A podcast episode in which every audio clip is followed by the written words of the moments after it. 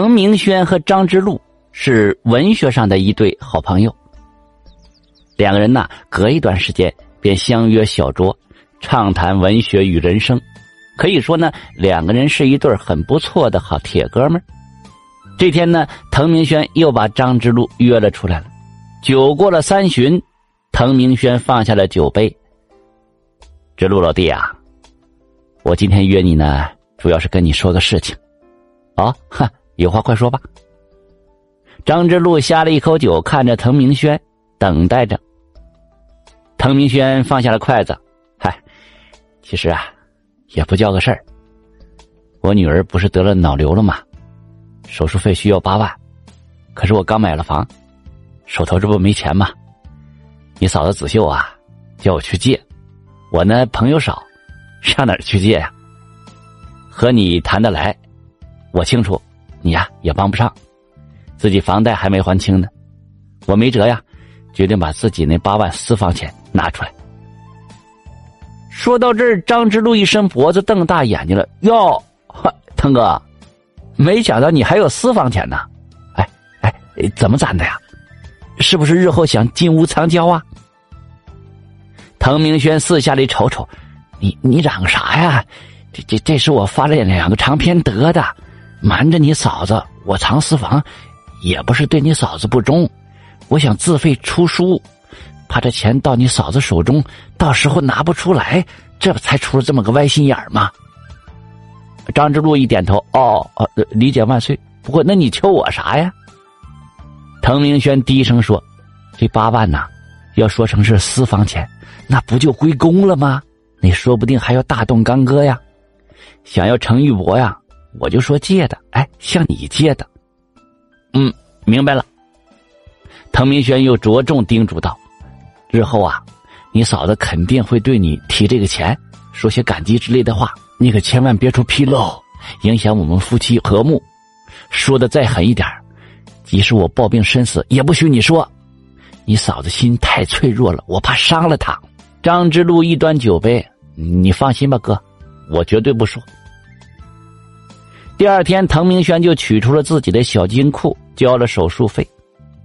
手术是在沧州市最好的一家医院做的，很成功。女儿一出院呢，子秀就把张之路请到家里入了上座，感激之言说了几箩筐啊。张之路有些担当不起了，为了掩饰不安之色，故作呵呵一笑：“哈哈，啊嫂子，我和腾哥这么好，这就不叫个事儿。不过等我结婚那一天呢，你可不能耽误我办事啊。”子秀是满口应允。真到那一天呢，我就是去借，也不能耽误你娶媳妇儿啊！有机会啊，我给你物色一个。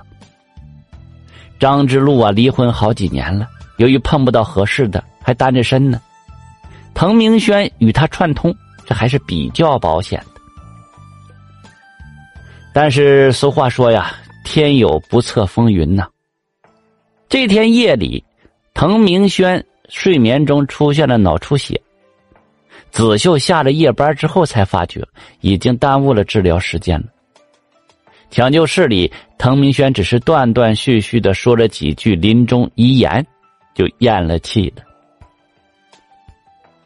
作为铁哥们张之路义不容辞的协助子秀办完了丧事。亲戚朋友们在子秀家吃完了谢丧饭，安抚完子秀离去，张之路是最后一个起身的。子秀就抓住了他的手了，兄弟，那八万块钱呢？我就是砸锅卖铁，搭上这条命，我也得想法还上。张之路手一颤，心一下绷紧了。哎呀，腾哥走了，还有八万块钱没有交代清楚，掩饰了一下慌乱之色。别别别别放心上了。说完，手使劲一挣，匆匆下楼走人了。张之路没有回家，信马由缰的溜达着，大脑运转了一会儿，他不知道该怎么对子秀说。他耳边总回想着滕明轩那日酒后的话，不时说自己总不能认了这子虚乌有的八万块吧？但若是说了呢，这子秀还不恨死那边的滕明轩呢？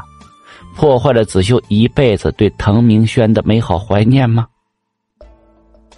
转着转着，张之路就来到了滕明轩的墓地。